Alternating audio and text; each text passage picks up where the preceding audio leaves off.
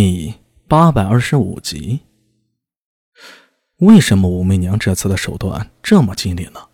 还有李治，这事儿如果没有李治点头，很难想象武媚娘会这么做。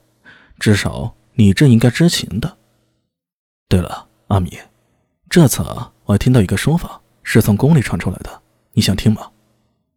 安文生轻轻转动着酒杯，抬眼看向苏大为，他的声音忽然变得很轻，轻到苏大为，轻到苏大为。如果不凝神细听，一定会错过。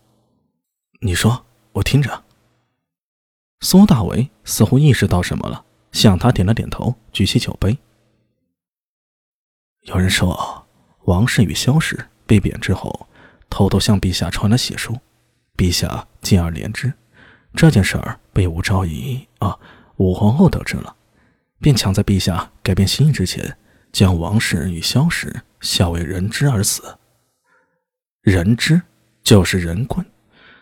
最早见诸于《史记》，按司马迁的记载，当汉高祖刘邦死去后，吕后将刘邦生前宠爱的戚夫人下为人质，斩去手足，熏聋双耳，挖掉双眼，又以哑药将他毒哑，抛入茅厕之中。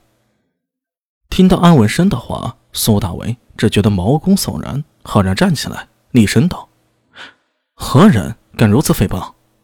安文生仔细看看苏大为的神色，见他不似作假，真的有些生气了。一边起身将他拉着重新坐下，一边说道：“哎，总会有些小人传言的，何必动怒？这只怕不是小人之言，而是有心人在鞭策吧。”苏大为没有继续说下去，但他觉得安文生应该懂自己说什么。在废王立武、废掉王皇后。立武媚娘为新皇后这么大的政治事件中，任何风言风语都不能当做简单的玩笑。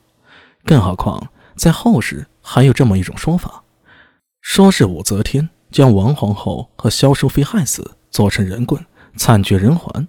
但是在这个时代，作为亲身接触过武媚娘，并且与武媚娘情同姐弟的苏大为来说，并不相信这种说法，甚至连致死萧氏和王氏。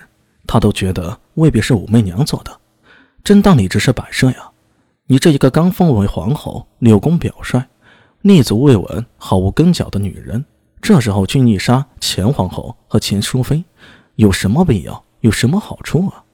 多少双眼睛盯在她身上呢？说武媚娘下令杀人，已经是即侮辱人智商了，让人将武媚娘与冲动易怒、目光短浅联系在一起。至于说，武媚娘将王氏和萧氏削成人棍，这不是在侮辱智商，简直是反智啊！能走到那个位置，谁他妈那么蠢呢？而且故事与《史记》里的吕后对戚夫人如出一辙，连编个像样的故事都懒得弄啊，非蠢即坏。安文生一直在注意苏大为，见他余怒未消，笑了笑，说道：“ 我猜这事儿啊，也是无稽之谈。”不过还是想说出来，听听你的意见。毕竟你和武后关系啊，非比寻常。苏大为皱了下眉头，看向安文生，只见他喝了口酒，继续说道：“此事啊，其实我也不信。武后其人，虽然我没接触过，但是看你就知道，他人应该不坏。当然。”苏大为冲他瞪了一眼：“你这是说什么话？”难道以为我会和恶毒凶狠之人结交？